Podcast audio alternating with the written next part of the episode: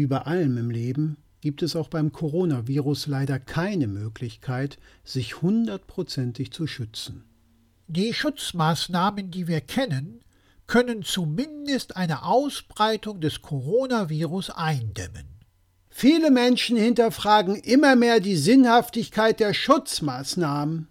Wir wollen noch mal ein paar Punkte aufführen, die zeigen, warum gründliches Händewaschen, Niesen in der Armbeuge Schutzmasken und vor allem die Einhaltung von mindestens eineinhalb Meter Abstand als Sicherheitsmaßnahmen weiterhin und auf momentan unabsehbare Zeit total wichtig sind.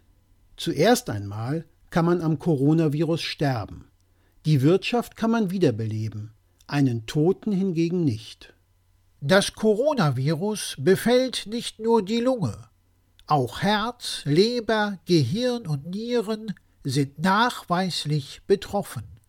Nach einer überstandenen Corona-Infektion kann der Patient an Dauerschäden leiden. In den Statistiken werden bisher immer nur die Anzahl der Infizierten, der Verstorbenen, der Neuinfektion sowie der Genesenen aufgeführt. Leider wird nicht erwähnt, wie viele der Genesenen Dauerschäden haben. Unter Berücksichtigung der Begleiterkrankungen haben Corona-Patienten nach überstandener Infektion eine deutlich geringere Lebenserwartung.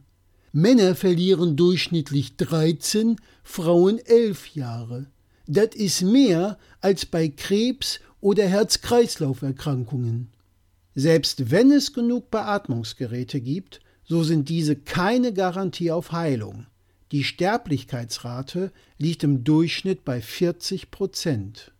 Je mehr Infizierte es gibt, desto größer ist die Wahrscheinlichkeit einer Mutation des Coronavirus. Für diese modifizierte Variante des Coronavirus würde kein Immunschutz bestehen. Somit könnten Menschen die bereits eine Corona-Infektion überstanden haben, sich erneut anstecken, was zu noch mehr Neuinfektionen führen würde.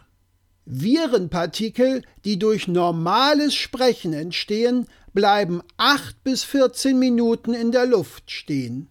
Es stellt sich immer mehr heraus, dass Sprechen der größte Übertragungsweg des Coronavirus ist.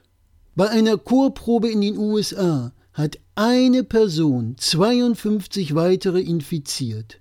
Grund waren ausgeatmete Aerosole.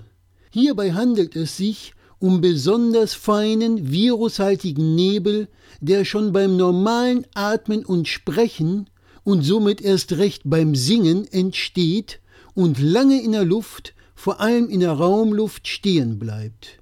Hier hilft, wenn überhaupt, nur regelmäßiges Lüften. Abstand halten hilft zwar gegen Tröpfcheninfektion, aber leider nicht gegen den Übertragungsweg der Aerosole. Es sollte sich jeder bewusst sein, dass vor allem in geschlossenen Räumen ein enorm hohes Ansteckungsrisiko besteht. Von daher bitte weiterhin gründlich die Hände waschen. Weiterhin in die Armbeuge niesen unbedingt weiterhin eineinhalb Meter Abstand wahren. Und natürlich weiterhin Schutzmasken tragen. Denn lieber ein Stoff vor Mund als ein Zettel am Zeh. Außerdem wollen wir keine Infektionswelle, die uns so viele Tote beschert, dass wir mit dem Zählen gar nicht mehr nachkommen. Und wir uns über diesen katastrophalen Anstieg dann nur noch wundern, dass wir uns wundern.